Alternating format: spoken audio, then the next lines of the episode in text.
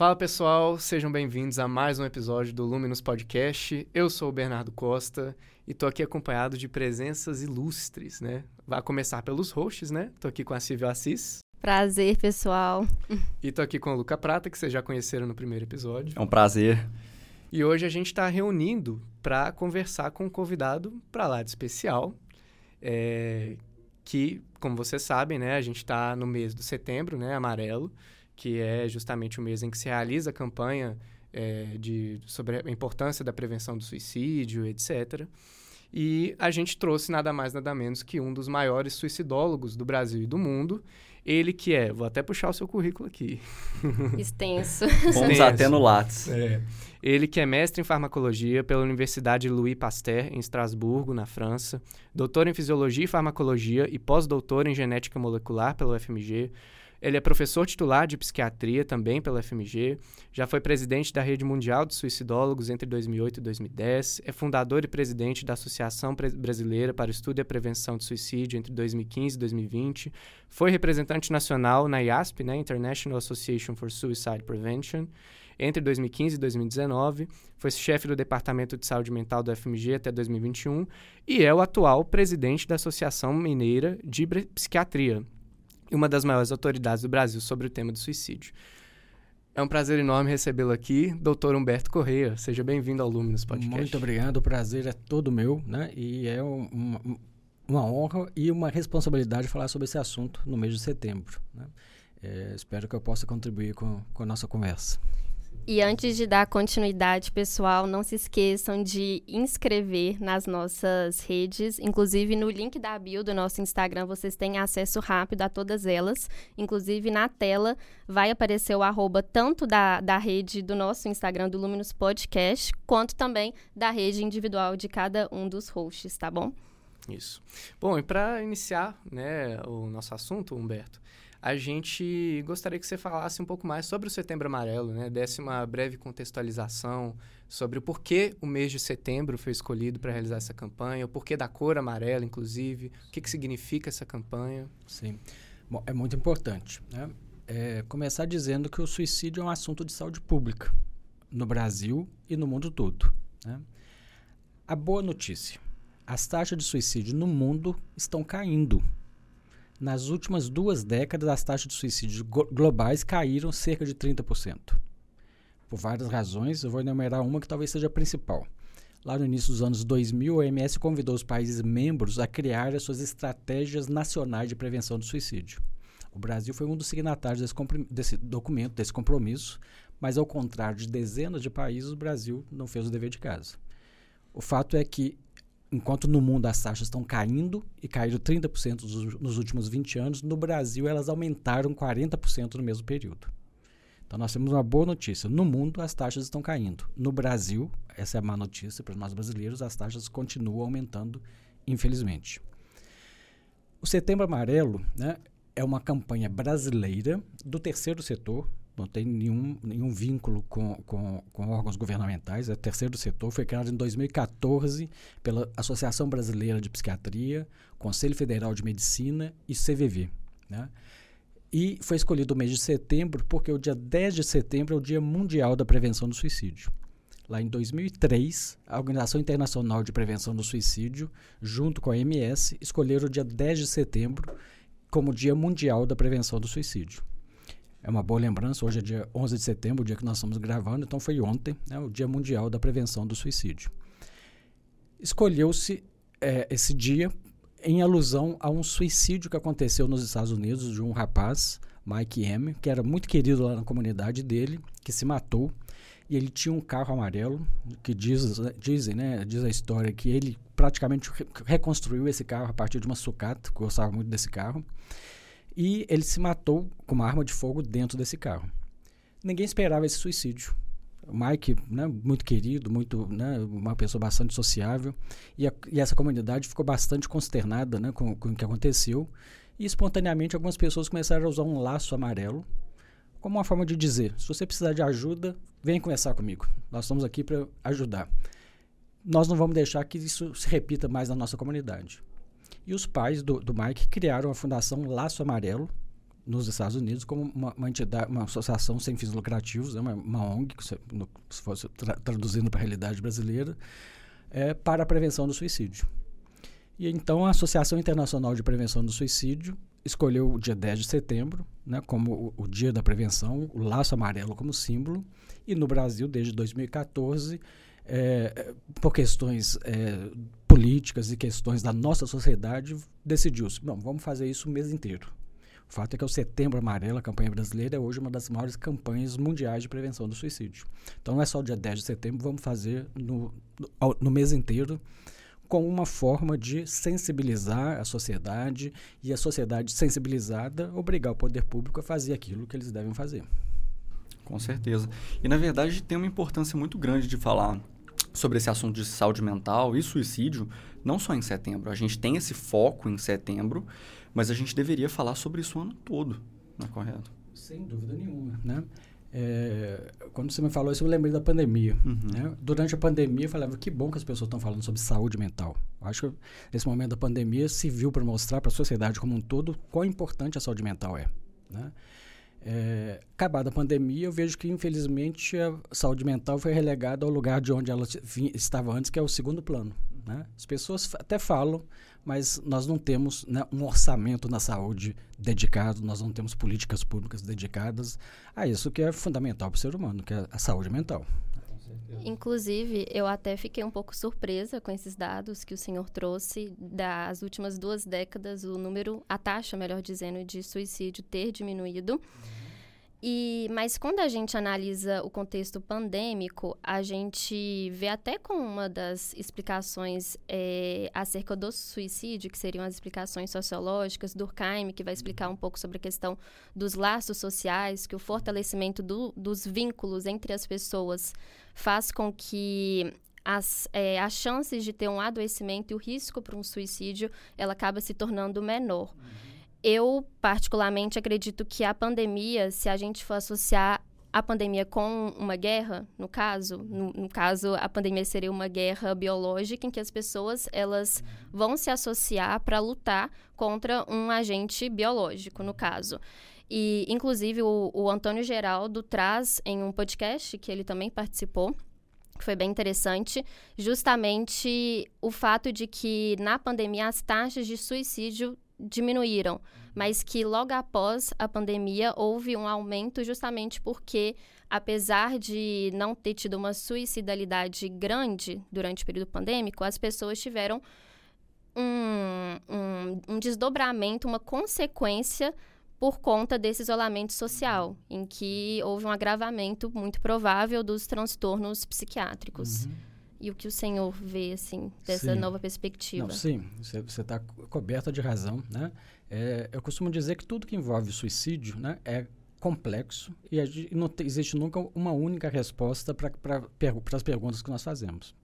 São sempre questões que admitem múltiplas respostas, a gente tenta encontrar aquelas que vão responder a maior parte do nosso, do, do nosso problema. Então, quando você fala sobre Durkheim, você está corretíssimo. Né? Só lembrando, para quem não conhece, Durkheim, lá em 1897, ele, ele publicou um livro, Le Suicide.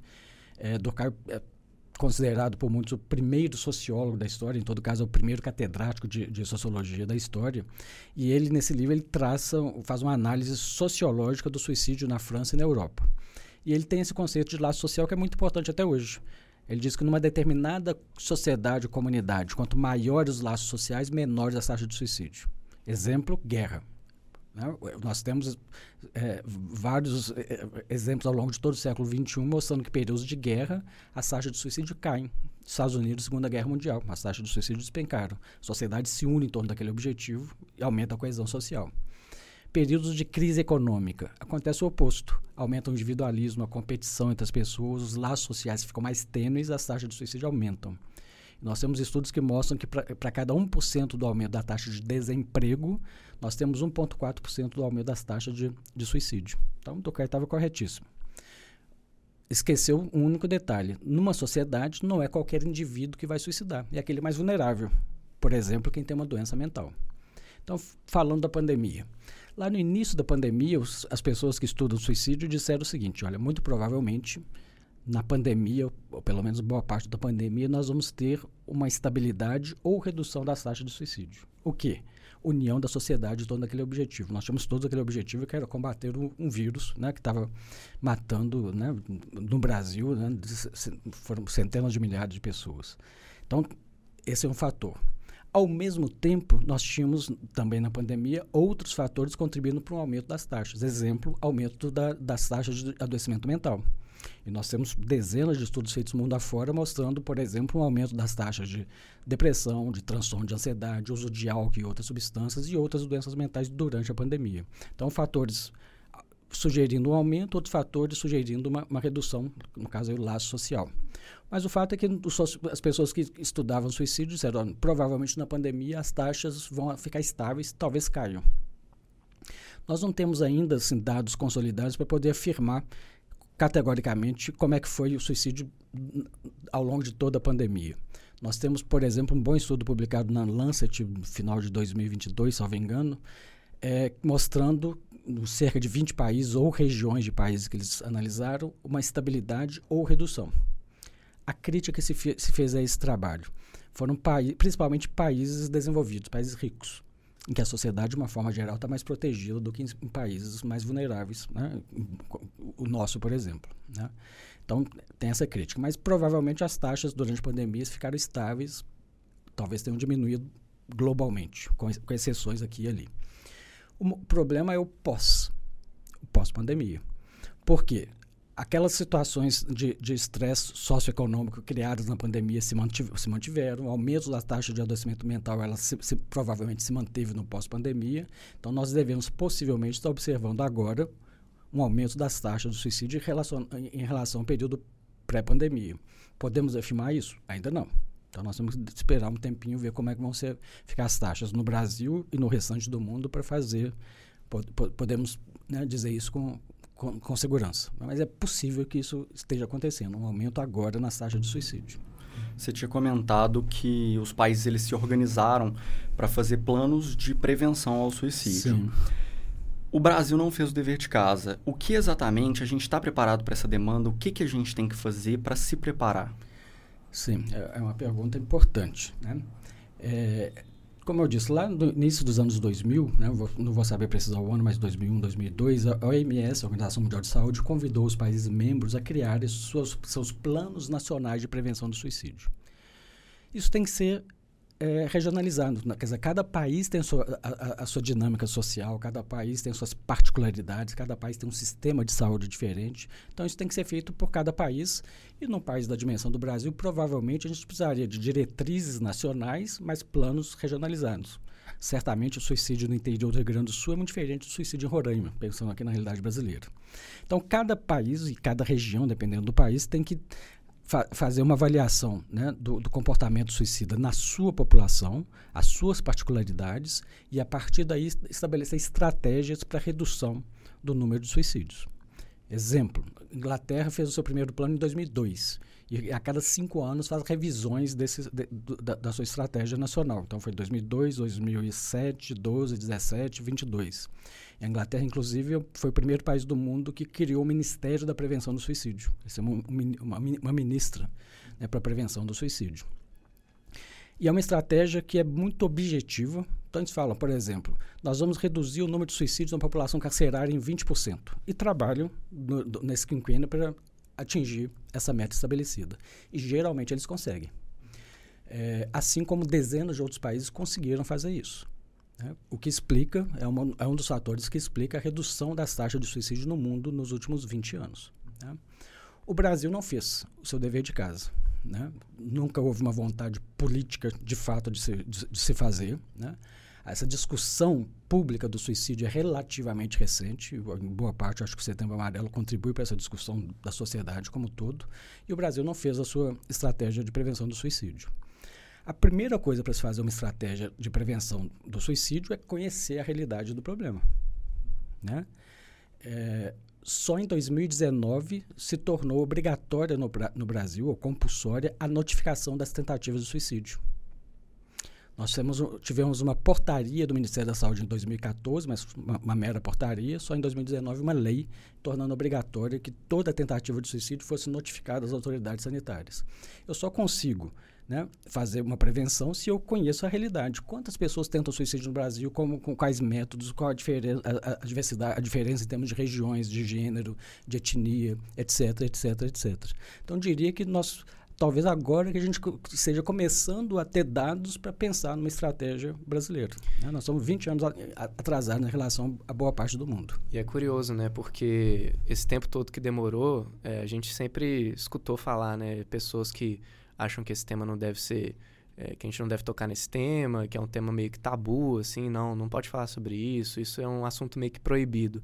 Você acha que isso atrapalhou muito? Você acha que isso retardou muito esse, esse processo de é, de entendimento sobre o suicídio, sobre as causas que, que, que, mais levam as pessoas a cometer suicídio, sobre os métodos? Você acha que isso, esse, esse assunto, sendo um tabu, atrapalhou muito e vem atrapalhando ainda? Com certeza, né? O, o, assunto é de o suicídio é de fato um assunto tabu por razões assim históricas. Né? Se, se, eu fizer um, né, um, um, um, brevíssimo, tentar fazer um resumo, né, de, em termos históricos, né? Lá, se a gente pegar lá Santo Agostinho, lá no século IV depois de Cristo, lá na Cidade de Deus, ele vai dizer que o suicídio é o maior pecado de todos. Né? Ele vai pegar o sexto mandamento por conta própria, não matarás, e vai colocar uma vírgula e dizer nem a si mesmo.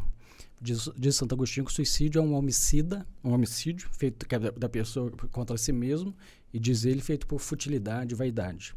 O fato é que o suicídio, ao longo de séculos, se tornou uma das, das piores sinas do ser humano. Né? Quem, quem tenta suicídio é excomungado da, da comunidade cristã, quem, quem suicida não pode ser enterrado no cemitério cristão, receber as honras fundos e assim por diante. E isso foi sendo incorporado também nos códigos penais e civis do, dos vários estados que foram, que foram surgindo. Então, de fato, é um, é um grande tabu. Né? Mas é um grande tabu no mundo inteiro. Né? Nós, aqui no Brasil, que temos ainda mais dificuldade do que a média do mundo em discutir em discutir esse assunto. Tanto que os países conseguiram fazer as suas estratégias e nós ainda não. Né? É, uma outra questão relacionada ao suicídio. Então, as pessoas dizem. Então, primeiro é o tabu. As pessoas dizem, não, nós não podemos falar sobre suicídio porque isso incentiva as pessoas a se matarem. Né? É um mito. Né? Isso não é verdadeiro. Né? Nós temos que falar, porque é um assunto de saúde pública, e falar né, sobre isso, combater esse tabu, salva vidas. Então, muito pelo contrário, nós temos que falar, mas falar de forma adequada. Então, existem algumas regras básicas sobre o comportamento de suicídio. Nós temos cartilhas, boas cartilhas, voltadas para a mídia, né, feita pela Organização Mundial de Saúde, Associação Brasileira de Psiquiatria e outros, sobre como abordar o assunto e como não abordar. É, nunca falar so, so, sobre o suicídio de forma sensacionalista, nunca é, falar sobre é, personalizar um suicídio, fulano se matou usando tal método em tal local por causa disso, daquilo, nunca né, especular sobre razões, apresentar o suicídio como nós estamos fazendo, como um assunto de saúde, fatores de risco, fatores de prevenção, o que, é que deve ser feito em termos de política pública, isso nós temos a obrigação de falar. Uhum. Acho interessante essa fala sua, porque me fez lembrar muito de um assunto que também é, é, interessante, que é sobre essa romantização do sofrimento, romantização do suicídio, glamorização que às vezes a gente observa, né?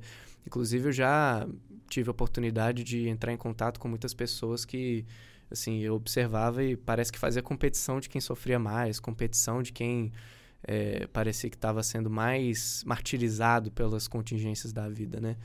E essa questão da, de abordar o assunto de uma maneira que não seja sensacionalista é muito importante, né? Porque muitas vezes a pessoa que tem essa tendência, ela busca se, é, se mostrar, né? Assim, mostrar que, que está sofrendo, mostrar que, que de fato a, a vida que ela está vivendo é terrível e incentivar isso pode ser incentivado, né? A partir dessas, dessa abordagem mais romantizada, de sensacionalista, uhum. etc. Né? Sim, com certeza, né? É, todo sofrimento tem que ser levado a sério, né? Uhum. É, uma, uma, uma, pergunta que me fazem sempre, né, ou, ou, um questionamento que me fazem sempre é o seguinte: ah, não, aquela pessoa, ela na verdade, ela não queria tentar suicídio, ela só queria chamar atenção, né? A resposta que eu sempre dou é a seguinte: olha, pode até ser que ela não quisesse de fato se matar, que ela que, que, que estivesse querendo chamar atenção para o seu sofrimento. De qualquer forma, essa pessoa está precisando de muita ajuda. Né? De qualquer forma, essa pessoa está tá precisando de ajuda. Alguém que, que chama a atenção fazendo mal para si mesmo está precisando de ajuda da mesma forma. Então, sofrimento tem que ser sinônimo de ajuda. Tem que ter alguém do lado para ajudar. E uma pergunta também que eu queria fazer, porque quem assiste ao nosso podcast são estudantes de psicologia, de psiquiatria, é, pessoas que são da área da saúde mesmo, mas também tem outras pessoas que às vezes se identificam com essa temática. Então, acho interessante é, trazer também um pouco essa diferenciação do que seria uma, uma tristeza, um luto, uma depressão e um risco realmente para um suicídio, porque o senhor trouxe uma questão muito interessante que é, às vezes, em um mesmo contexto, em um mesmo ambiente, é, pessoas diferentes é, têm, às vezes, traços diferentes, tanto de personalidade, que podem também né, ser um, um fator de risco para o suicídio. E como que você pode traduzir isso para esse público que não tem tanto contato com essa área, até para que isso seja um sinal de alerta? para essas pessoas? Tá. É uma pergunta importante e complexa. Né? É, vamos primeiro falar sobre alguns fatores de risco para o suicídio. Fatores de risco gerais. Né? Quando, quando falo fator de risco, estou falando de, de, grandes populações. Um uma pessoa na sua frente pode ser muito diferente. Né? Mas um, um dos principais é uma doença mental. Os estudos mostram que a quase totalidade das pessoas que tiraram a própria vida tinha uma doença mental no momento que fizeram isso. E em primeiríssimo lugar é a depressão. Né? 50%, talvez 60% de todos os suicídios acontecem em pessoas que estavam passando por uma depressão. Depressão, aqui eu estou dizendo a doença, né? o episódio depressivo, o transtorno depressivo que tem suas características, seus critérios diagnósticos, né? Então, é, é, a pessoa com depressão, ela tem aquele humor deprimido, falta de interesse, falta de prazer, alterações do sono, alterações do apetite, perda de energia, é, pensamentos de culpa frequentemente, e, e é um sintoma comum na depressão, pensamentos de morte, ou seja, a pessoa pensa que morrer não seria ruim, e pensamento de suicídio, quando ela passa ativamente pensar em tirar a própria vida. Então, essa é doença depressão. Né? Muitas vezes, esse, esse, esse, esse, entre aspas, sintoma, né, ideias de morte, ideias de, de suicídio, não vão ser expressos é, é, é, é, de forma tão categórica como eu quero morrer, mas de, forma muitas vezes indireta. A vida não vale a pena, começa a adiar seus compromissos ou deixar de cumprir a, as atividades na escola, no trabalho, porque não, aquilo não per, perdeu sentido para essa pessoa. Né? É, então, essa é a doença depressão. Essa doença exige um tratamento né, médico e psicológico né, para ajudar a, a, a pessoa a, a, a, sair desse, de, de, desse estado patológico. É diferente da tristeza. A tristeza é um estado no qual todos nós que estamos aqui hoje conversando, todos nós que, está, que estão nos ouvindo, já passaram em algum momento da sua vida.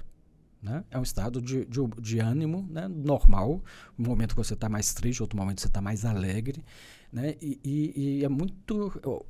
Não vou dizer fácil, mas tem algumas formas de diferenciar a tristeza da, da, da depressão doença. A tristeza é algo mais passageiro, enquanto a depressão é mais duradoura. A depressão ela invade a vida da pessoa como um todo. Né?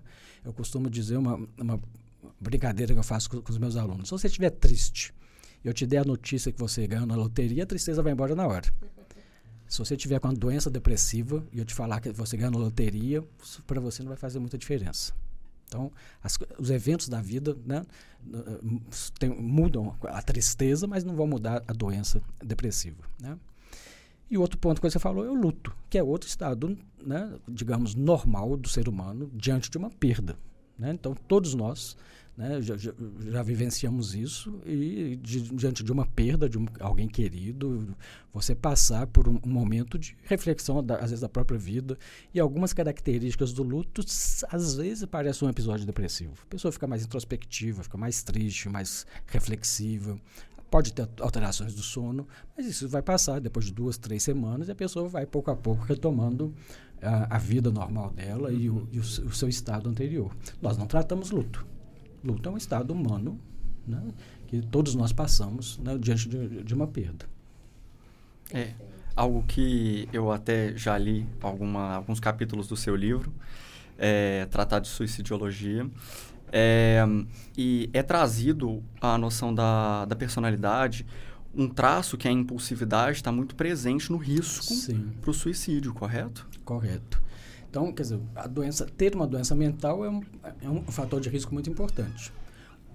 impulsividade e agressividade é outro fator de risco importante quando a gente fala em, em fatores de risco de, em geral para comportamento suicida. Uhum. É, eu, eu, costumo dizer sempre o seguinte: uma pessoa que está passando por um episódio depressivo, principalmente grave, né, é muito frequente que essa pessoa, ao, em algum momento da sua doença, tenha, tenha pensamento de suicídio. Se alguém é impulsivo, o pensamento vem, ele vai lá e faz. Se alguém que não é impossível, o pensamento vem e ele adia, ele posterga, ele ref, reflete sobre isso, dá tempo dele se tratar e de se salvar. Então a impulsividade é muito importante, né? Enquanto fator de risco para o suicídio. Então, doença mental, a impulsividade. Outra coisa importante, é um dado no Brasil e do mundo inteiro. Homens. Homens se matam três a quatro vezes mais do que as mulheres. Apesar das mulheres tentarem mais suicídio do que os homens, os homens morrem três a quatro vezes mais. Isso acontece no Brasil e no mundo inteiro. Em termos de faixa etária, existe um grupo que é um, classicamente, desde Durkheim, considerado grupo de risco para suicídio, que são os idosos. Continua, pessoas acima de 65 anos.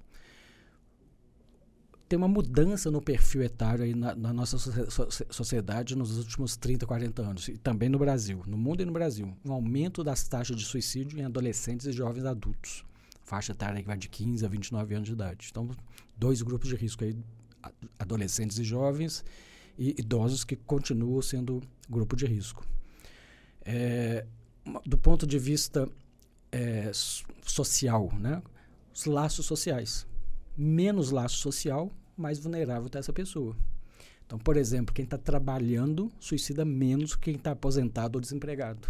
Quem tem filho suicida menos do que quem não tem. Quem é, é, tem uma religião, suicida menos quem, quem não tem uma religião. A religião não entendido aqui como a profissão de, de, de, de, uma fé qualquer que seja, porque independe da fé. É mais a sensação de pertencimento a uma comunidade. Né?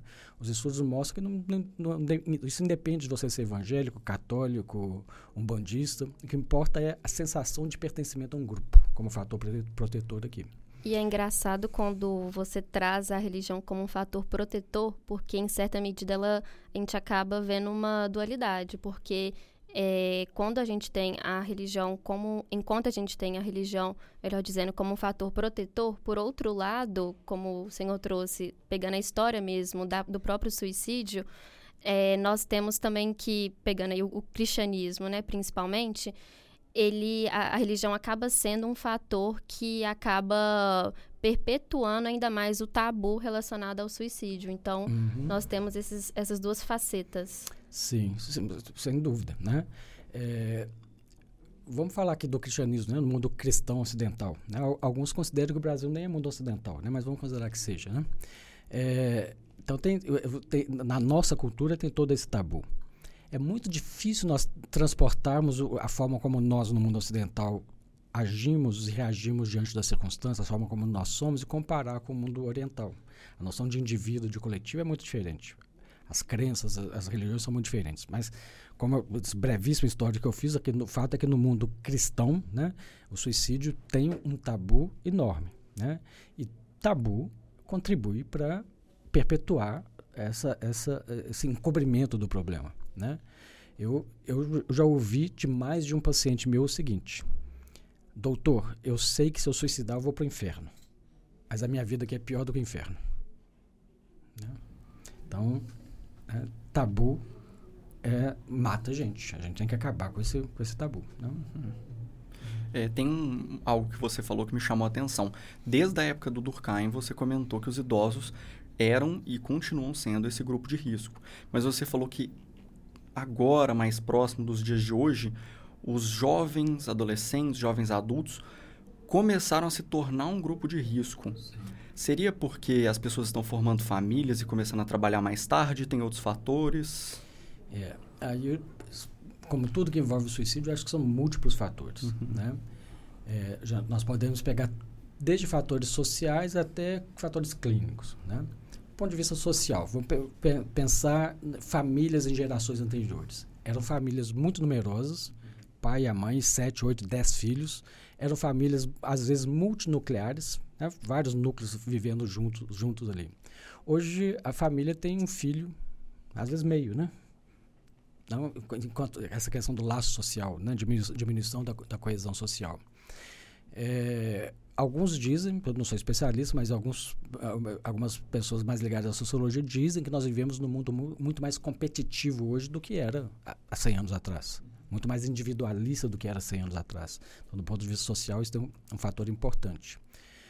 É, do ponto de vista clínico, digamos assim, ou psiquiátrico, psicológico, né? uma, uma coisa que, que, que os, os, estudos mostram que as gerações atuais usam álcool e outras substâncias cada vez mais cedo e maior quantidade. Né? Isso é um fator de risco. Dentro lá das doenças mentais, nós falamos da depressão, mas uso de álcool e outras substâncias é também uma doença mental e é um fator de risco para suicídio. Então, esse seria um outro fator. Né? É, outra questão importante, né, é pensando aí a, a, o, o, mundo eletrônico que as pessoas vivem hoje, as redes sociais, etc, etc, né, na questão, no, na, no aprendizado da resiliência, digamos assim. Né, é, o, esse convívio social da infância até o adulto, né, vai a, fa, fazendo com que essa pessoa vá adquirindo resi, resiliência no contato com os outros, nas frustrações, nos aborrecimentos, nas coisas boas, nas coisas ruins, né. É, hoje as, os adolescentes eles vivem num mundo virtual, onde eles têm 3 mil amigos, mas não tem na verdade, de verdade nenhum. Né? É, você não gostou, você dá um. Né, nem, nem sei os termos, eles dão um dislike, qualquer coisa e acabou. Né? Você não passa por esse processo que é humano e natural de, né, de, de lidar com frustrações. Né? É um mundo muito mais imediato. Né? É, exatamente, é isso que me fez pensar, é essa imediatez. As pessoas elas não estão conseguindo esperar mais, elas estão mais impulsivas. Hum, aí entra um pouco naquilo sim. que a gente estava falando. Sem dúvida. Né? Mais impulsivas e menos resilientes. Né? Tem alguns autores que dizem que talvez as gerações atuais, a geração atual de adolescentes e jovens adultos, seja entre aspas, uma, uma geração border, né? Pegando lá o diagnóstico lá da psiquiatria de personalidade borderline, né? Impulsividade em, várias situações, é, o sentimento crônico de vazio, intolerância, frustrações. Então, alguns autores da, da, da, da psiquiatria com, mais, com viés mais social dizem que seria um, um sintoma dessa geração. Né? Não que ele tivesse um diagnóstico de borderline, mas fosse um sintoma geracional, né? Como em outras gerações, eu pegar na época do Freud a histeria, por exemplo, né? Uhum. Falando sobre essa questão social, dos fatores sociais que podem influenciar nesse surgimento desses transtornos, etc., eu achei interessante também pontuar ah, sobre as experiências adversas precoces também. Né? A questão do, dos traumas, do abusos, etc., negligências. Como é que você enxerga, assim, é, e até mesmo na sua experiência clínica, etc., como é que você enxerga hoje em dia essa questão da, das famílias, etc., como que a criança é, é, criada, né, nos primeiros anos de vida, ao longo da vida. Você tem notado alguma mudança nesse sentido? É, é esse é um, é um, é um, tópico fundamental e é quase tão tabu, de talvez até mais tabu do que o próprio suicídio, né? que é abuso físico, sexual e emocional na infância. Né? Que enquanto sociedade né, nós não, não discutimos abertamente também. Né? Nós sabemos que abuso na infância, né, físico, emocional, emocional e sexual, é fator de risco para adoecimento mental futuro e para comportamento suicida. Isso é claro, né?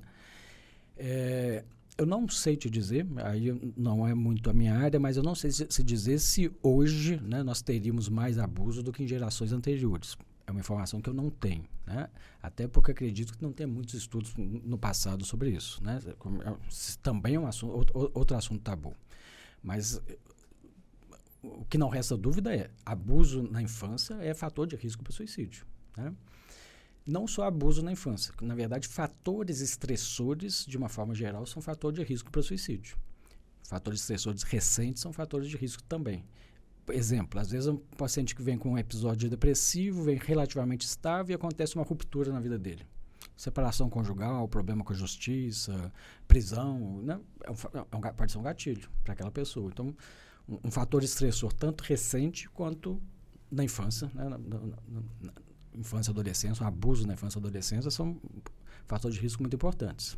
Uhum. É, é interessante também observar porque é, quando a gente pensa em criança, em adolescência, a gente sempre lembra que o sistema nervoso ainda está se desenvolvendo, né? Existe um período, uma janela aí que é crucial, que qualquer coisa que pode acontecer pode ocasionar consequências lá na frente. E também tem uma questão de linguagem também, né? dessa dificuldade também da criança simbolizar, às vezes, alguma coisa que acontece com ela, de ter essa capacidade de trabalhar com as palavras aquilo que ela sofreu, né? Aquele trauma que ela sofreu, aquele, aquele acontecimento. Então, realmente é muito... É, é muito complicado é, lidar com, com, com, esse tipo de, de, de, situação, né? Infância realmente é uma fase crucial, adolescência. Com certeza. Eu fiquei curioso com uma coisa, que é... Você comentou que nos países desenvolvidos a, a população ela é menos vulnerável no geral se comparado com um país como, por exemplo, no Brasil. Então, nós temos outros tipos de grupos vulneráveis. Você comentou, por exemplo, é, minorias. Eles são considerados um grupo é, de risco? É, aí, aí, só fazer uma, uma, uma ressalva. Eu, eu, eu, eu, me referi a um estudo em particular da, feito durante a pandemia. Então, a crítica foi de que os países que estavam sendo estudados ali eram, em, em geral, países desenvolvidos. Uhum. E a crítica foi no seguinte sentido: bom, essas, nos países desenvolvidos as pessoas estão economicamente mais protegidas do que nos países mais pobres. Então, quer dizer, a vulnerabilidade social e econômica na pandemia como um fator de risco para suicídio. Né? Então, nos países não desenvolvidos, a, a, população estava mais, mais, vulnerável. Né? Os, nós tivemos N estudos durante a pandemia mostrando que, por exemplo, pessoas com nível educacional ma maior estavam mais protegidas de adoecimento mental do que pessoas com nível educacional mais baixo. É fácil entender. Remuneração, proteção social, né, e etc, etc. Então, foi, foi, nesse, foi nesse sentido, né? Vulnerabilidade, em particular, no aspecto social e econômico na, na pandemia. Agora, grupos minoritários, de uma forma geral, de uma forma geral, são também grupos de riscos para comportamento suicida. Né? no Brasil e, e, no mundo inteiro, né? Dentro desse aspecto geral, né, de, de menos laço social e de mais estressor, né, psicossocial, né? Pessoas mais discriminadas, né, que ficam mais à margem da, da sociedade, são, são grupo de risco para suicídio. E é interessante quando traz sobre essa questão de fatores de risco, porque o suicídio realmente é um, um, um, fenômeno que é multifatorial, então a gente tem os fatores que são sociais, os fatores psicológicos, mas pouco se fala sobre os fatores biológicos. Então, queria que o senhor trouxesse um pouco mais sobre essa perspectiva, inclusive da própria genética, que me parece que em torno de 40% a 55% é, de herdabilidade, quando se tem é, um histórico mesmo de, de suicídio na, na família. Então, uhum. gostaria que você falasse um pouco mais sobre isso. Sim, é importante. Nós falamos muito aqui sobre aspectos psíquicos, sociais, né? Mas podemos esquecer que nós somos também animais biológicos, né? E carregamos a nossa vulnerabilidade genética, né? por, por exemplo, né? E sim, os estudos de genética epidemiológica mostram que, em parte, o comportamento suicida é herdável. Em parte é herdável. Uma herdabilidade de 40%, 50%, semelhante à herdabilidade da própria depressão, por exemplo, em torno de 40%. Isso, na prática, significa o quê? É história familiar. Né? Então, saber do, do, meu paciente, da pessoa próxima, se tem na família pessoas que tentaram suicídio ou que cometeram suicídio, isso é um fator de risco para o suicídio. É, se a gente entrar por essa seara da biologia, poderíamos ficar uma hora só falando sobre isso. Mas nós sabemos, né, apesar de sabermos que tem, em, parte é geneticamente determinado, nós não compreendemos bem a, a, essa herança genética do comportamento suicida. Provavelmente são dezenas ou centenas de gente, genes diferentes, cada gene isoladamente com uma importância muito pequena.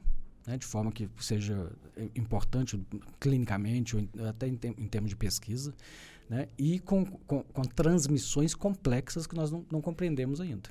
Porque nós podemos dizer que sim, em parte, o comportamento suicida é também, como tantas outras condições humanas, geneticamente determinado. E algo que seria importante a gente saber também é como classificar o nível de gravidade desse comportamento suicida. Como que a gente consegue fazer essa análise assim, em termos práticos? É, aí é uma pergunta muito difícil, né? Aí eu vou eu acho que, quer dizer, eu vou dizer, se o paciente tem um, um, eu considero que nesse momento o paciente tem um risco maior ou menor em função dos vários fatores de risco presentes nesse momento, que vão incluir desde os fatores sociodemográficos, idade, gênero, a, fatores clínicos, a doença mental, né? A, gravidade dessa doença nesse momento, o tipo de sintoma que a pessoa tem, ela pode estar deprimida e não ter ideação suicida, ou pode estar de ter. Né? Então, o tipo de sintoma que essa pessoa tem, impulsividade, agressividade, história familiar, É, os laços sociais, né? que nós já conversamos, uma pessoa com pouco laço social é mais vulnerável do que uma pessoa com, com mais laços sociais. Do ponto de vista psíquico, é muito importante a gente investigar os famosos 3Ds. Sentimentos de desamparo, desesperança e desespero. Então a pessoa se sente sozinha, sem não vê solução para os problemas e está em desespero, né? os, os, os, conhecidos 3Ds. Então, assim, eu diria que são algumas dezenas de fatores de risco que nós temos que avaliar e ponderar naquele momento ali para considerar se aquela pessoa, naquele momento, eu considero que tem um risco maior ou menor de, de comportamento suicida. Né? Lembrando que não existe uma, uma receita de bolo para isso, não existe um modelo matemático para isso, é o julgamento clínico. Né? É a experiência de você diante daquele indivíduo né? É, e você fazer o possível para proteger essa pessoa naquele momento dela mesma né, com eventualmente até uma, uma, hospitalização, retirar qualquer possibilidade de, naquele momento a pessoa fazer algo contra a própria vida. É, eu queria até perguntar para as pessoas que não necessariamente são clínicos, pessoas civis que conhecem alguém que está com alguns sinais, como que essa pessoa tem que se portar, o que, que ela tem que prestar atenção, o que, que ela tem que fazer? Eu acho levar essa pessoa a procurar ajuda pegar uma pessoa com depressão. Às vezes ela, é, é, ela até reconhece que ela não está bem, mas às vezes ela está tão doente que ela não consegue nem procurar ajuda. O que falta muitas vezes é alguém pegar na mão e vamos, vamos procurar ajuda. Né? Você ser empático com o sofrimento dessa pessoa e não só escutar, mas frequentemente agir né, para ajudar essa pessoa. Pode ser um familiar, pode ser um colega de trabalho, pode ser na escola. Né? Você ao perceber que aquela pessoa procura, procura de ajuda, procura, precisa de ajuda, ter uma postura mais, mais ativa. Às vezes pegar na mão e levar num profissional de saúde. Uhum. E aproveitando também esse gancho, assim, quais equipamentos da rede de assistência é, do SUS que a pessoa pode procurar quando ela se encontra nessa situação? Bom, pensando aqui na nossa região, né? aliás, mais especificamente pensando em Belo Horizonte. Então, Belo Horizonte tem os, falando na, além dos centros de saúde, né? Mas pensando no, no, nos atendimentos de urgência, nós temos os CERSANS em Belo Horizonte. Alguns deles funcionam 24 horas. Então, se você perceber que aquela pessoa precisa de ajuda imediata, é levar no CERSAM, né? Que está é, espalhado em todas as regiões da, da, da, da nossa cidade. Uhum. Qual é a sua visão sobre o, a essa nossa rede atual de assistência esse tipo de demanda? Assim, você acha que a gente está dando conta de assistir essas pessoas, esses pacientes? O que, que você acha assim? É outra pergunta polêmica e difícil. Né? Está me fazendo só pergunta difícil. Né? é, olha, se você pegar um representante do, do, né, do, do, do, Estado, ele vai falar com certeza que está as mil maravilhas, que eles dão conta, que a população está extremamente satisfeita. Se eu pegar a literatura científica, vai dizer que não. Né? Não. Né? É, um dos pilares da prevenção do suicídio é o tratamento rápido e eficaz das doenças mentais. O fato das, das doenças do suicídio no Brasil ter aumentado é um forte sugestivo de que o nosso sistema de atendimento de saúde mental não funciona bem. Né? Obviamente que não é só isso. De novo, o suicídio é, é multifatorial, mas isso é um, é um, indica, é um indicador né? da qualidade do sistema de saúde. É, mais especificamente, posso citar um, um, estudo que foi publicado há dois anos atrás, salvo engano, né, que, inclusive com colegas brasileiros porque participaram, mas eles tentaram fazer, traçar um, um, uma radiografia da qualidade do sistema de saúde nos Estados Unidos e alguns países da América Latina lembro do Brasil especificamente, mas Colômbia, Argentina, México, uma meia dúzia de países. E no Brasil, o estudo foi enviesado porque só avaliou a região metropolitana de São Paulo, que certamente tem um sistema de saúde mental superior à média brasileira, a região mais rica do Brasil. Né? Nesse, esse estudo mostrou que das pessoas que têm uma doença mental grave, naquele ano, só 35% teve acesso ao, ao sistema de saúde mental e só 40% desses tiveram um atendimento considerado satisfatório pelos parâmetros desses pesquisadores. Então, a, a minha resposta para você, não. De fato, a nossa população não tem, um, as, não tem acesso e, e, quando tem acesso, não tem um bom atendimento de saúde mental no sistema público. Uhum. E ainda enfrenta os problemas de sub, subnotificação também, né? Que são Exatamente. Sérios, né? Nossa, que situação. Eu, eu é, emendando a pergunta que eu tinha feito anteriormente, é porque eu acho que é uma linha muito tênue entre pegar na mão da pessoa e levá-la num psiquiatra e num psicólogo ou falar, vamos internar. Uhum. Qual que é essa divisão? Eu acho que hoje, em 2023, a internação é exceção. Né? É, a imensa maioria dos pacientes nós tratamos em casa e é assim que tem que ser, tem que ser feito. Né? É, talvez a, entre nessa, né, nessa exceção justamente essa situação de um risco iminente de suicídio. Se eu, após avaliar essa pessoa, considerar que existe um risco iminente de suicídio, não posso simplesmente deixar ela voltar para casa e marcar, falar com ela para procurar o CERSAN semana que vem. Algo, algo, tem que ser feito naquele, naquele momento. E esse algo, muitas vezes, é, vai ser uma internação. Né? O objetivo da internação é, até que o tratamento funcione, impedir que essa pessoa tire a própria vida. É muito importante também, é, para acontecer isso, a gente observar as fases do suicídio, né? Porque até certo momento a, pessoa pode ainda estar tá endereçando uma mensagem a alguém a partir das tentativas ou a partir das ideações.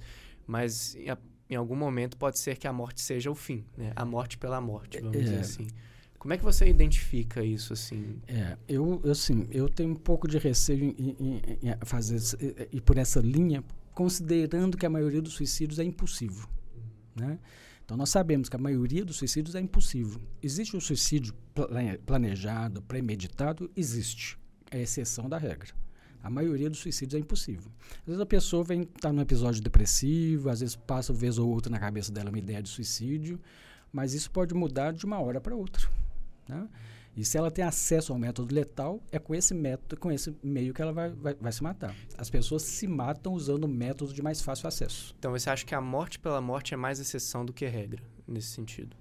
A pessoa, ela é mais a, a impulsividade que leva a cometer aquilo e não o ato planejado de fato de... Exatamente. A maioria dos suicídios é impulsivo, né? Uhum. O suicídio planejado, organizado, existe? Existe né? mas a maioria é impulsivo. Às vezes, por exemplo, eh, vamos pegar álcool, álcool e outras substâncias. Nós sabemos que o uso do álcool aumenta a impulsividade. É muito comum a pessoa estar tá deprimida, ingere bebida alcoólica e algumas horas depois tenta suicídio. Né? Então, no Brasil nós não temos estudos, mas tem alguns países que mostram, dados de alguns países, que 40%, 50%, dependendo do, do país, das pessoas que tentaram o suicídio ou que se mataram, tinham usado o álcool nas horas anteriores. Não que fossem dependentes de álcool, mas usar o álcool. E o álcool né, aumentando a impulsividade. Então, qualquer fator que aumente a, eh, a impulsividade pode ser um, pode ser um gatilho aí para essa pessoa. É interessante. Eu, eu vou até voltar lá para perto do início do episódio, que você comentou que os homens eles se matam mais e as mulheres elas tentam mais. E você estava uhum. falando dos métodos de uso para o suicídio. Como que funciona? Tem algumas outras variáveis além do método? Sim. É, tem um estudo muito bacana, europeu, foi publicado há poucos anos atrás, que tentou entender a diferença de gênero no comportamento suicida em homem, entre homens e mulheres. Né? E eles mostraram que os métodos dos homens são mais letais do que os métodos das mulheres. Em geral, o homem usa um método mais violento, como arma de fogo, nos países em que a arma de fogo tem mais livre acesso, enforcamento, pular de altura, e as mulheres, em geral, usam métodos não violentos, como ingestão de substância. No Brasil é assim também. Né? Alguns anos atrás, nós fizemos um estudo em Belo Horizonte é, com dados do IML e a gente mostrou que na população masculina o principal método é enforcamento, segundo arma de fogo. Nas mulheres, o principal método é injeção de substância. Né? Então, a principal diferença é em relação ao método. Os homens usam métodos mais violentos. E o que está por trás disso? De novo, impulsividade e agressividade se eu fizer uma avaliação aleatória de mil mulheres, mil homens, na média os homens são mais impulsivos, mais agressivos do que as mulheres.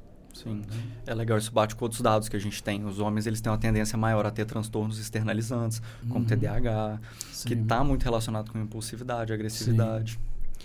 Todos os transtornos relacionados à impulsividade vão aumentar o risco de suicídio. O uso de substâncias é um deles. Alguns transtornos de personalidade, borderline, histriônico, narcisista, antissocial, né? Todos eles. E quando uma pessoa, você identifica que ela está nesse momento de iminência de cometer um ato suicida, qual que é geralmente a recomendação para quem está ali perto dessa pessoa? Procurar ajuda. Procurar né?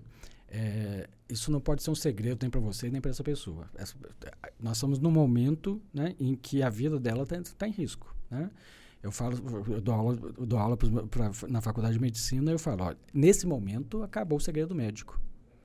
Né? Você tem que fazer o que tiver ao seu alcance para impedir que essa pessoa tire a própria vida. Se você precisa chamar o SAMU, você vai chamar o SAMU. Se precisa chamar a família, você vai chamar a família. Se precisa chamar a polícia, você vai chamar a polícia. Mas a, né, a prioridade zero é impedir que essa pessoa tire a própria vida. Até conter fisicamente, né? Se for preciso. Até se for preciso. Uhum. Inclusive, eu até queria voltar um pouco, porque na verdade são tanta, tantos assuntos que a gente pode falar dentro do suicídio, mas eu acho interessante a gente falar um pouco sobre os impactos que uma hospitalização pode causar no paciente, porque eu já ouvi falar que a gente tem um período crítico quando o paciente ele sai do, do hospital psiquiátrico. Você poderia explicar um pouco melhor como que funciona? Sim. É, o, o, os estudos mostram que um momento de risco para o suicídio é a saída do hospital. Né? Primeiros dias, primeiro mês, e esse risco vai diminuindo à medida que o tempo passa é, ainda é difícil compreender to, tudo que está envolvido com, nessa questão. Mas é, algumas a gente já sabe. Durante a internação psiquiátrica, durante a internação no hospital psiquiátrico, nós tratamos a doença mental. Mas vários outros fatores de risco nós não conseguimos mudar. Né? Outra questão importante.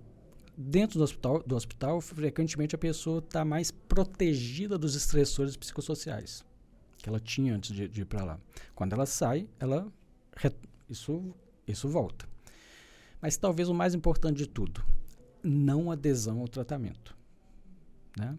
Eu falo sempre, se o paciente ele teve alta hoje, ele tem que ter uma consulta agendada amanhã. Não é mês que vem. Não é porque ele está bem da depressão agora que eu vou marcar a consulta mês que vem. É amanhã. E os estudos mostram também que esse momento de saída do hospital, o paciente ter contato intenso com a equipe de saúde, nem que seja o WhatsApp, agora a tecnologia facilita, o WhatsApp, mensagem, sentir que ele está sendo acompanhado. Né? Mas isso reduz muito o risco de suicídio. Então, a, a saída programada com acompanhamento agendado para amanhã, se possível, e, e, a equipe de saúde em contato constante com esse paciente. Né? E tem algum transtorno que está mais ligado a essa questão da falta de adesão ao tratamento? Eu não saberia te dizer se precisar com algum, algum dado específico, mas eu, eu diria que a, a, minha intuição diria que são aquelas em que o próprio paciente já tem menos insight em relação à doença, a esquizofrenia, por exemplo, quando comparada à depressão, por exemplo, né? Mas aí é só um, uma intuição minha, eu não, você, não posso te afirmar isso. Eu estava até pensando sobre uma questão. É, existe também essa, essa noção na, na sociedade de que, voltando um pouco, né? É, de que na nossa sociedade o homem não pode sofrer, ele não pode demonstrar isso, ele não pode falar sobre, ele não pode chorar. Uhum. Você acha que talvez isso influencie ele não buscar ajuda, os métodos serem de tentativas mais letais, porque se der errado, talvez fica até parecendo, tipo, nossa, eu nem consegui me matar. Uhum. Não sei, assim, tô, tô hipotetizando. Sim.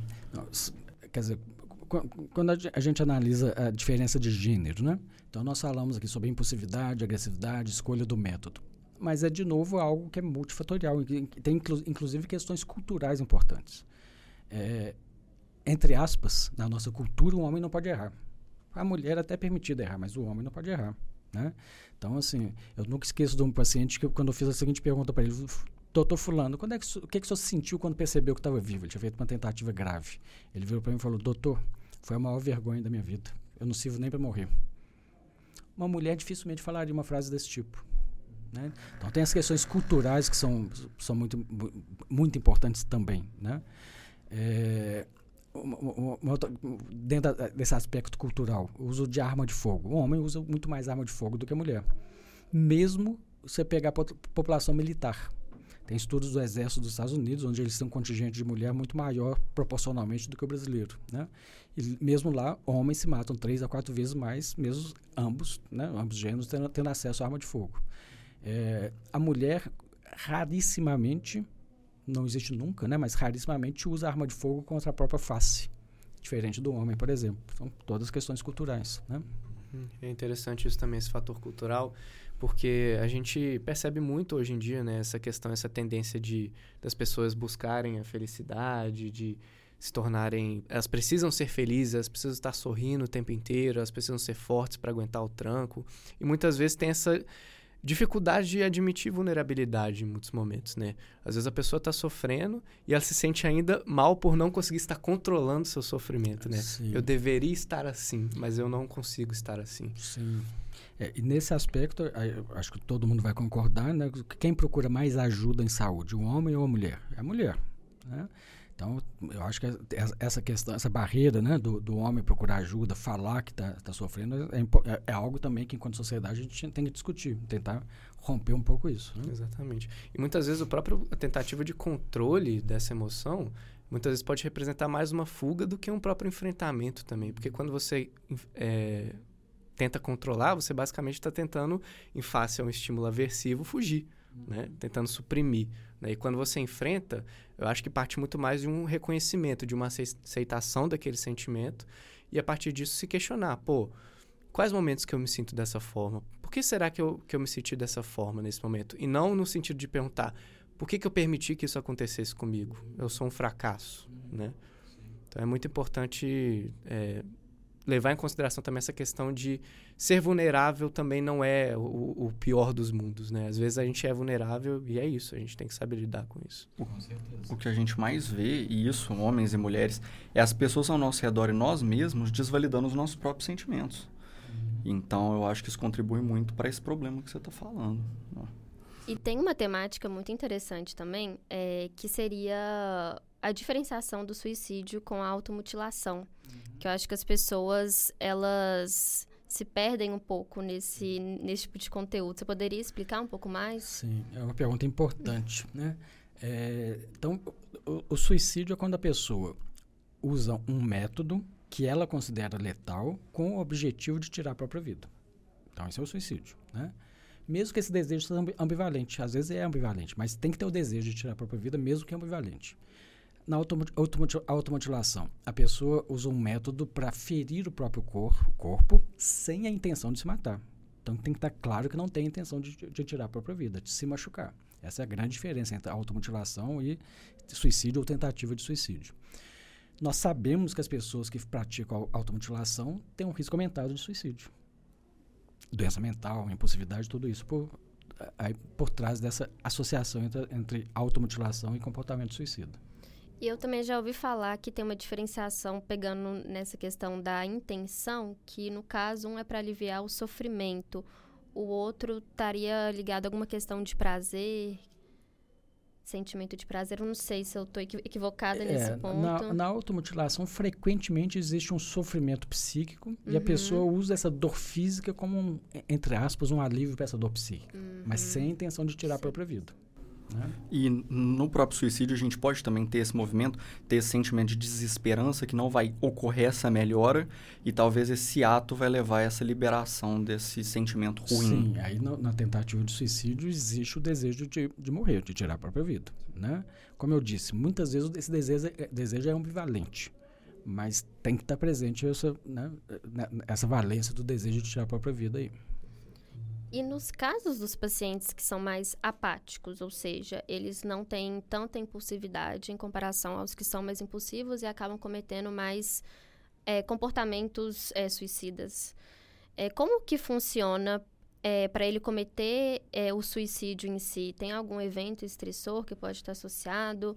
O que está nesse, nesse meio do caminho? Você fala os pacientes menos impulsivos? Isso, mais apáticos. É, bom, o, o, que a gente sabe é que a impulsividade é um fator importante, uhum. né? É, vamos pensar, pegar um, um, paciente com uma depressão grave, né? Às vezes ele tá, a, a depressão é tão grave que ele, ele não tem a, a energia psicomotora para atentar contra a própria vida, né? A gente sabe, inclusive, que é um momento crítico do tratamento ali, décimo ao vigésimo dia, né?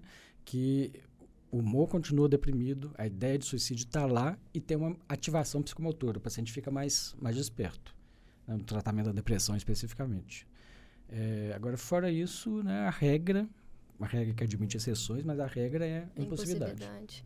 E a gente vê isso também nos países mais ao norte, assim, porque falam que no inverno seria o período em que cometeria mais suicídio, só que na verdade não, seria uma transição da estação Sim. que o paciente ele teria uma maior energia, digamos assim, uhum. e ele estaria mais propenso a cometer um suicídio. Sim.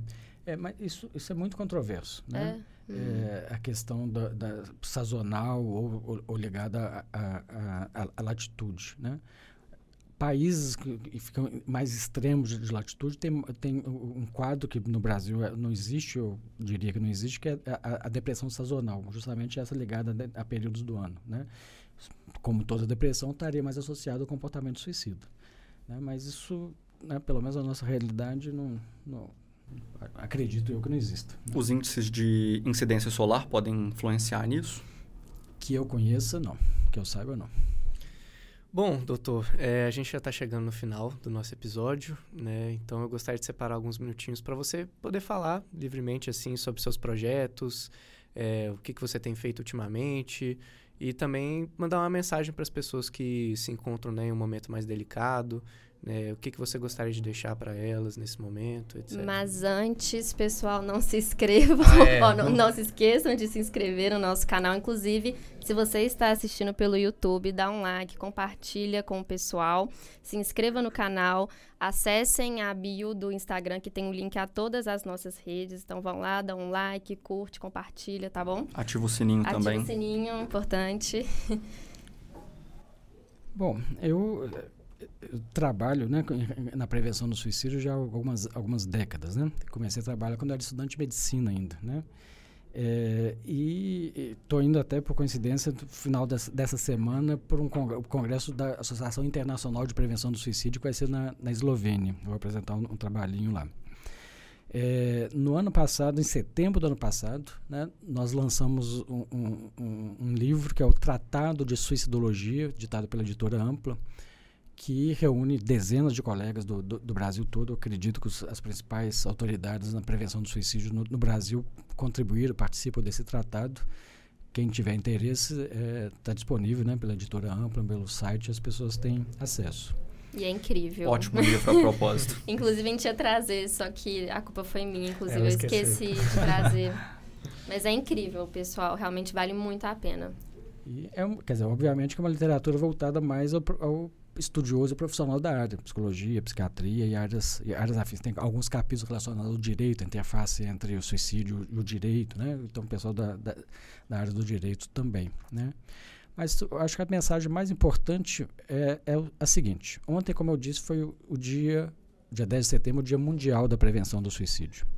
Nós, enquanto sociedade, temos que falar sobre esse assunto, particularmente no Brasil né? onde, como eu disse, as taxas de suicídio continuam aumentando, diferente do que está acontecendo no, no, restante do mundo.